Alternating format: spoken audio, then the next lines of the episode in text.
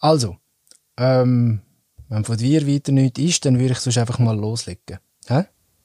Mhm, ist gut.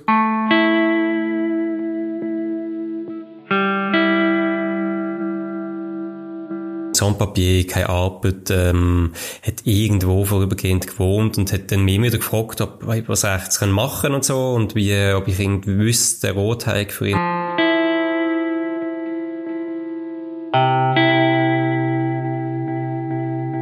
Bin ja immer wieder an einem Punkt, wo ich nicht mehr gewusst habe, ist jetzt, erzählt er mir jetzt irgendwie auf der gute Geschichte, wo, wo alles, äh, also das größte Teil erfunden ist, oder ist es tatsächlich so, wie es sich irgendwie darstellt?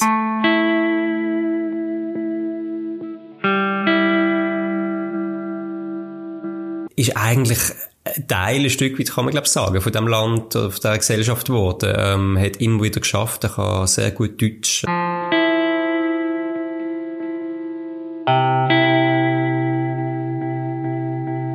Die einen reden ja von zurück in Normalität. So langsam, schrittweise.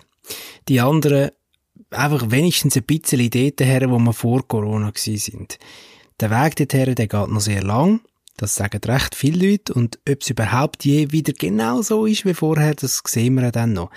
Tatsache im Moment ist, es wird wieder gelockert, wir bewegen uns wieder mehr, wir sind wieder häufiger unterwegs und darum sollte am Freitag, am 29. Mai auch wieder das Strassenmagazin verkauft werden, auf der Straße von Verkäuferinnen und Verkäufern. Um das geht es jetzt aber nicht in unserem Surprise-Tag in dieser Woche.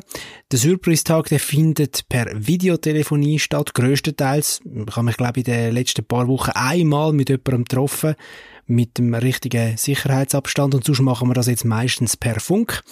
Das mal mit dem Reporter Simon Jäcki. Seine Geschichte in der neuen Ausgabe über einen Sans-Papier, wo jetzt weiß, dass er offiziell darf in der Schweiz bleiben, legal.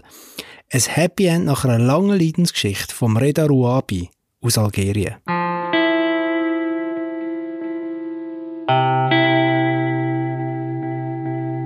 Du hast ja schon letztes Jahr, im Frühjahr, etwas über ihn geschrieben. Dort ist es auch um seine ganze Leidenszeit gegangen, wo er so ein bisschen durch die Justiz durch, äh, hat müssen in der Schweiz, als, als Sans-Papier unter anderem. Ähm, ist das jetzt der offizielle Name, weil er jetzt eigentlich eine Aufenthaltsbewilligung hat? Darf man ihn so betiteln? Oder ist es wieder ein, ein, ein abgeänderter Name?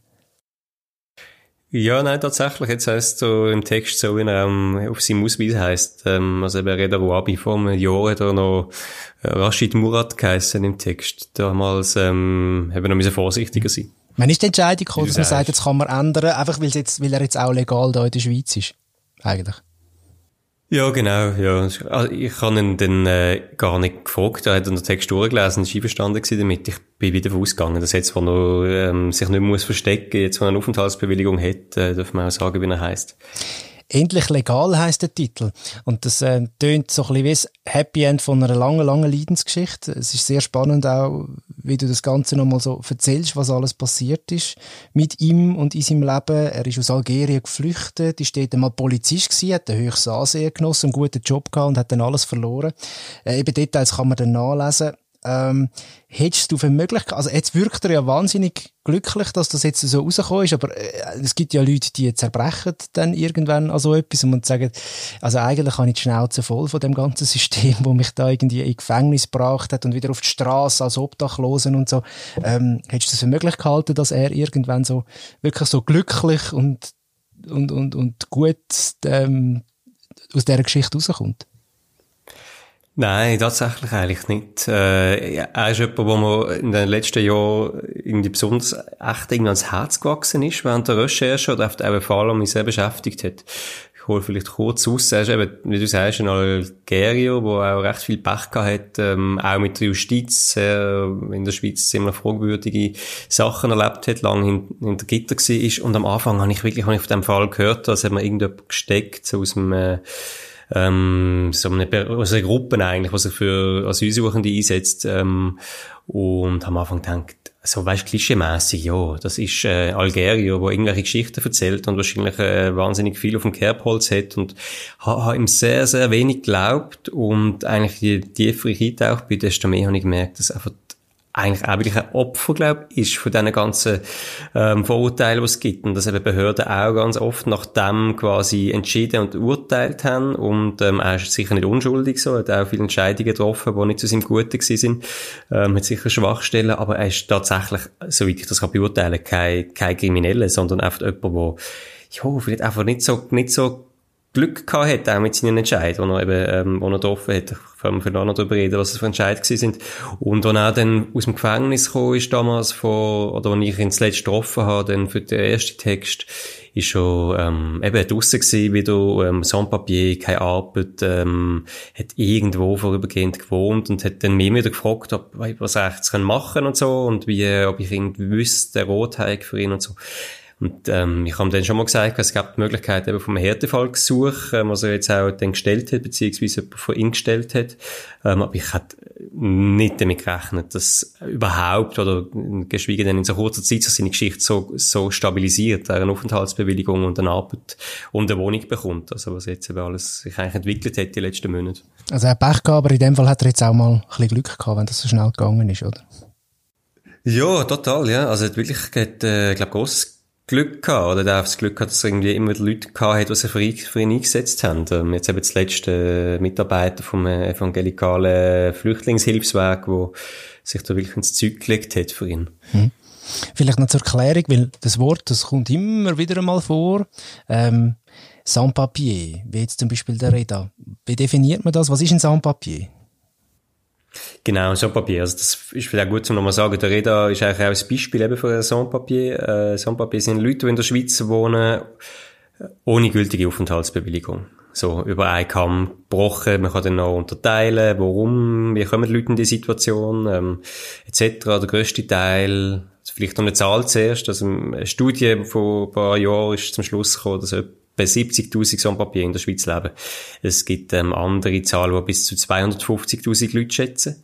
Ähm, und eben Sans-Papier, Leute ohne Aufenthaltsbewilligung, der grösste Teil sind Leute aus Südamerika, Mittelamerika, die in die Schweiz kommen zum Arbeiten, bewusst auch gar kein Asylgesuch stellen oder wissen, dass sie werden wahrscheinlich ähm, ohne Aufenthaltsbewilligung ähm, hier leben. Und dann gibt es aber auch einen Teil von Leuten, die aus dem Asylverfahren rausgehen, negativen Entscheid bekommt. Ähm, oder jetzt eben bei der Reda Rouabi, wo eine Schweizerin geheiratet hat, ähm, 2011 ist das, glaube ich, gewesen, mit der in die Schweiz gekommen ist und dann ist die Ehe recht schnell wieder auseinander und er hat dann aber nicht zurückgewollt nach Algerien ähm, oder auch nicht zurück können und ist dann untertaucht und dann auch in der Schweiz geblieben, eben ohne Aufenthaltsbewilligung und dann auch zum Sans-Papier geworden. Ähm, du hast ja gesagt, die Geschichte von ihm, die ist dir hast du jetzt gerade vorher erwähnt, auch so ein bisschen, also, also er ist dir so ein bisschen ans Herz gewachsen, weil du seine Geschichte einfach auch sehr detailliert kennst. Du hast sehr viel recherchiert rund um seine Geschichte, bist äh, ihm immer wieder begegnet. Ähm, die Frage an dich, du bist ein, äh, ein erfahrener Journalist. Wie schaffst du gleich auch eine Distanz zu behalten und Sachen wieder nüchtern zu betrachten? Also das klingt dir natürlich, aber wie am besten? Jetzt in seinem Fall, ähm, also ich hoffe, es klingt, jetzt in seinem Fall äh, ist es manchmal wirklich nicht so einfach gewesen und dann eigentlich immer, indem ich mit anderen Leuten über den Fall geredet habe, also mit äh, meine Gespänli von der Redaktion, ähm, damals schon, noch mit dem Amir Ali, der da noch auf der Redaktion war, beim ersten Text, und jetzt auch wieder mit Leuten von der Redaktion oder auch Leute in meinem Freundeskreis. Und irgendwie, das hilft dann immer wieder, zum ein bisschen Distanz zu finden oder auch so da ein bisschen ordnen. Jetzt ist es nicht mehr so schwierig gewesen, aber bei der, bei der ersten Recherche, ich habe wirklich einen Stapel von, von Akten gehabt, wo ich irgendwie durchgegangen bin und probiert habe, irgendwie zu verstehen, was eigentlich wirklich, ähm, Sache ist so, um was es eigentlich wirklich geht in seinem Fall. Und dann habe ich manchmal wirklich, bin ja immer wieder an einem Punkt gewesen, wo ich nicht mehr gewusst habe, ist es jetzt, erzählt er mir jetzt irgendwie auf der gute Geschichte, wo, wo alles, äh, also das größte Teil erfunden ist, oder ist es tatsächlich so, wie es sich irgendwie darstellt, oder wie er es darstellt, ähm, ist irgendwie ein spannender Prozess gewesen. Und eben, auch wenn man immer wieder auf die eigenen Vorurteile zurückgeworfen wird, bei, bei solchen Themen, die wir ja alle haben. Mhm. Und du hast die Recherche, also der erste Text, der ist vor über einem Jahr erschienen, Februar 2019, die Geschichte von ihm vor allem äh, im Justizvollzug, im Gefängnis. Ähm, bleibt man da dann irgendwie im Kontakt, dass du den Fall weiter aufgegriffen hast? Also meldet er sich wieder, wenn es bei ihm irgendwie Neuigkeiten gibt? Oder hast du selber irgendwie mit der Behörde Kontakt behalten und verlangt, irgendwie informiert zu bleiben über den Fall? Was, wie, wie ist das gegangen? Ja, mit, bei ihm, also grundsätzlich finde ich es etwas, wo manchmal fast ein bisschen zu kurz kommt oder auch so, mir manchmal schade dass man eben auch mit Leuten, die man irgendwie kurze Zeit sich vertieft beschäftigt, dann wieder, dass man dich aus dem Sichtfeld verliert oder gar Kontakt ganz abbricht.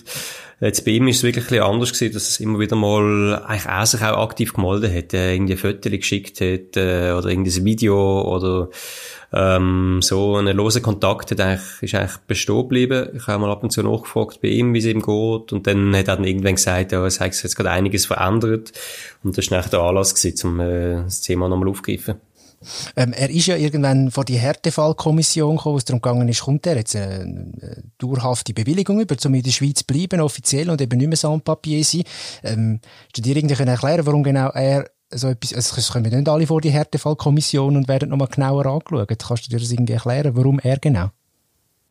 Ja, das Härtefallgesuch kann man, soweit ich das verstand, kann man stellen für jede Person, ähm, kann jede und jede Person stellen auch, oder man kann es, genau, also grundsätzlich äh, gibt es so keine Einschränkungen. Warum jetzt auch ähm, das Gesuch quasi in seinem Fall bewilligt worden ist, hat ähm, hey, da kann man ein Stück weit nur mutmaßen, aber es gibt offenbar keine offizielle schriftliche Begründung, ähm, wo vorliegt. Ähm, es hat ein Gesuch gegeben, wo eben der Mitarbeiter von dem Hilfswerk äh, verfasst hat und er beschreibt dort halt, wie eben der, der Redauer lange im Gefängnis war, unter wirklich rechtswidrigen Bedingungen, wie sehr zweifelhaftes Verfahren eigentlich ihn dort angebracht hat, wie er einfach auch ewig halt, seit ist 2007 das erste Mal in die Schweiz gekommen, der lebt eigentlich mit Unterbrüchen seit 2007 in der Schweiz, ähm, damals noch als Asylsuchender, nachdem er seine Stelle verloren hat, verloren hat bei der Polizei. Also er hat, ist eigentlich Teil, ein Stück weit kann man glaube ich sagen, von dem Land, von der Gesellschaft geworden. Ähm, hat immer wieder geschafft, er kann sehr gut Deutsch, ähm, äh, er möchte unbedingt da bleiben, ist sehr gewillt, hat sich eigentlich nie etwas zu Schulden gekommen, außer vor allem Verstöße eigentlich gegen das Ausländergesetz, ähm, mit ein paar wenigen Ausnahmen, wo er mal ein bisschen randaliert hat, wo ihm irgendwie alles über den Kopf gewachsen ist. Ähm, Zumindest ist er von nichts anderes verurteilt worden. So, und ich glaube, all das hat dann dazu geführt und ähm, die Zeitungs-, also die Artikel, die ich geschrieben habe, ähm, damals, die sind auch noch, das ist ein im Südpreis und ich habe dann mal auf einer Regionalzeitung etwas geschrieben über seinen Fall. Die hat dann der Mann auch mitgeschickt, hat gemeint, das hat auch noch ein bisschen geholfen, um einfach mal deutlich machen, überhaupt Geschichte irgendwie sichtbar machen, die er erlebt hat. Ich weiss nicht, ob das wirklich einen, äh, einen Einfluss gehabt hat, aber die Vorstellung ist natürlich erfreulich, dass man da auch etwas kann zum Guten bewirken kann. Macht einem so ein bisschen stolz als Journalist, oder? Also ein bisschen, ganz ein bisschen. ähm, ja, vielleicht. Oder, oder zufrieden, zufrieden, vielleicht. So. Zufrieden, ja, genau. zufrieden. Wir weiss ja. oft, man hat oft das Gefühl, man schreibt etwas, erzählt etwas und weiss auch nicht, ob es irgendeine Wirkung hat nach außen. Und wenn du dann merkst, tatsächlich, okay, ähm, es kann auch, wenn du mit einem Kleinen etwas, äh, helfen zu verändern für jemanden zu seinem Vorteil, dann ist das, ja, voll, tut das gut. Nochmal zurück zu der, zu der generellen Situation den Sans-Papiers, ähm, jetzt in der Schweiz, nicht auf der Reda gemünzt, sondern generell. Sie sind ja da und sie dürften ja eigentlich offiziell nicht da sein und, und, und sind aber trotzdem irgendwo am Schaffen. Jetzt haben wir schon mal in einer Ausgabe darüber geredet, wie es ähm, Drogensüchtigen zum Beispiel geht, die auf der Straße geht, dass es denen gar nicht gut geht, weil es A, wieder sichtbarer werden und man mit dem Finger auf sie zeigt und B, ähm, ist das, wenn niemand auf der Straße ist, auch schwierig, um sich zum Beispiel Geld zu erbetteln.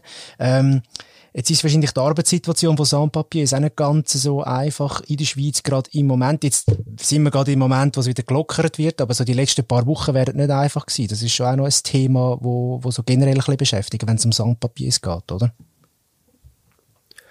Ja, ich glaube schon, dass es, also gibt dann zum Text im Heft auch noch so eine Spalte zur Situation von der Sans-Papier und ich habe mit Barbara Hurtigstelle geredet. Ähm, ist auch der Anfang von einer grösseren Recherche, wo wir gerade am Vorbereiten sind. Ähm, und ja, klar, also die sind halt alle sehr, ähm, leben sehr prekär, haben meist, in den allermeisten Fällen keinen Arbeitsvertrag, beziehungsweise wenn sie einen haben, können sie eigentlich nichts unternehmen, wenn er nicht eingehalten wird. Sie leben in einem rechts, mehr oder weniger rechtsfreien Bereich, ähm, haben keine Sozialversicherungen in den meisten Fällen, ähm, Barzahlen AHV, ein paar Kantonen ist das möglich. Ähm, die können kein Bankkonto eröffnen, die haben meistens kein Ersparnis, leben runter, deutlich unter dem Existenzminimum, ähm, schaffen oft das Haushaltshilfe zum größten Teil. Äh, genau, und die haben jetzt halt die meisten ihre Jobs verloren und haben aber keine Möglichkeit zum Zugreifen nehmen auf äh, jetzt irgendwelche staatlichen, öffentlichen Unterstützungsgelder. Von dem her sind die schon, glaube ich, äh, nochmal deutlich mehr betroffen als Leute sonst von der Gesellschaft.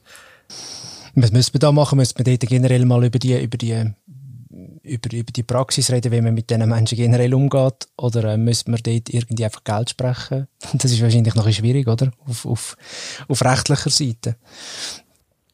Ja, ich glaube auch. Es ist, glaube ich, ein Dilemma, weil man zu meinen, ich meine, das sind Leute, die, ähm, sind wichtige Bestandteile in gewissen Branchen, also wichtig im Sinne von, die ähm, schaffen, die allermeisten, und das zu günstigen Löhnen. Da gibt es viele Unternehmen, die von denen abhängig sind. Auf der anderen Seite ähm, hat man überhaupt keinen Umgang, wie man mit dem Problem möchte umgehen, also mit der, eben, dem ungeregelten Aufenthaltsstatus und ähm, irgendwie ist das, ich glaube, nicht so einfach zum Lösen, aber man müsste wahrscheinlich schon schauen, dass auch es für die Leute irgendwie mehr soziale Absicherung gibt, gerade für solche Fälle, wie wir jetzt erlebt haben dein Spezialtext oder beziehungsweise dein spezifischer Text zum Reda, der gibt's in voller Länge im neuen, in der neuesten Ausgabe vom Surprise Strassenmagazin. Ich habe noch eine technische Frage, weil ich bin kein Schreiberling, ich bin wirklich Radio- und Podcaster. Und dann steht dort zum Beispiel, ich lese das schnell vor, die ersten Nächte verbringt er im Stadtpark unter einem Baum. Er saugt die frische Luft ein, die er lange nicht mehr geatmet hat, schaut in den Himmel, fühlt sich frei und verloren zugleich. Ähm, das sind ja so mega detaillierte Sachen. Wie kommen so Sachen zustande? Das habe ich mich schon ein paar Mal gefragt, wenn ich äh, schöne Bilder sehe, die vertextet werden. Das muss er dir irgendwie auf Art und Weise erzählen und andererseits musst du dich aber auch so ein bisschen in ihn versetzen können, oder nicht? Wie, wie, wie entstehen so, so Bilder für einen Text? Ja, das ist ja eine gute Frage. Ist so eine Mischung. Ähm, also mit dem habe ich viel, viel, viel Gespräch geführt und er hat auch relativ detailliert geschildert. Also gerade so, dass er mich interessiert, wie ist das gewesen, wo er aus dem Gefängnis gekommen ist, wo ist er angegangen, wie hat er die ersten Tage verbracht. Ähm, hat man den Park, also ich kenne den Ort, kenne den Park, wo er da geschlafen hat. Ich habe von dem her irgendein Bild vor Augen. Ich weiss aus seinen Schilderungen, wie das für ihn sich möglicherweise angefühlt hat, als er rausgekommen ist. Also er beschreibt das so, etwa so, vielleicht ein bisschen Wort. Ja, und dann ist es natürlich auch ein bisschen Verdichtung und ein bisschen auch durchaus ein Stillmittel, wo ich finde, ist legitim, um irgendwie so das kondensieren, was ich von ihm für ein Gefühl vermittelt bekomme, wie es ihm gegangen ist. Und dann will mir das Leser irgendwie bei der Stange bleiben. Ähm, so, ähm, ob er jetzt die Luft bewusst eingesogen hat oder nicht, ich weiß es nicht, aber er hat gesagt, dass ich für ihn eben irgendwie mega spezieller Moment gewesen, wieder können unter freiem Himmel sein. So, so kommt das irgendwie zustande. Aus mehreren Gesprächen. Und ich glaube wirklich so der Punkt von probieren etwas, ein Gefühl zu teilen, wo einem, wo man selber mitbekommt in diesen Gesprächen, das irgendwie zu teilen dann mit, mit denen, die den Text dann lesen reine Neugier gewesen und ich gefunden, ich muss jetzt das mal jemanden fragen, wenn ich das schon irgendwie, ist mir wieder in den Sinn gekommen. Dann ich gefunden. ja, voll, ja, ich meine, das ist ein wichtiger Punkt, auch ein bisschen umstritten, also weißt du, so, gerade so Klaas Galotius und so, dort, äh, also man kann genau so, es wird, kommt dort dann auch irgendwann in einen Graubereich, was auch heikel wird, wenn man das übertreibt. Ähm, ich finde, muss man einfach sehr genau anschauen, auch bei sich selber, wie man mit so Sachen umgeht. Und ganz genau anschauen und lesen tun wir natürlich auch deine, äh, deine Geschichte über den Reda Ruabi, wo jetzt darf in der Schweiz bleiben. Am besten Dank fürs Gespräch, Simon. Danke dir, Simon. Merci vielmals.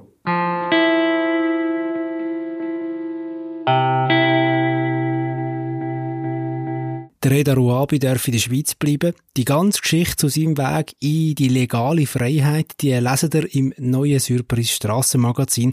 Das gibt's am Freitag, 29. Mai. Wieder bei euren Lieblingsverkäuferinnen und Verkäufer. Die freuen sich sicher wieder, wenn ihr bei ihnen das Heft direkt holt. Weitere Infos zu der aktuellen Lage bei Surprise und wie es mit den Spenden nach wie vor auch gut funktioniert, das lesen ihr auf surprise.ngo. Und in zwei Wochen hören wir uns dann wieder. Macht's gut, bis dahin.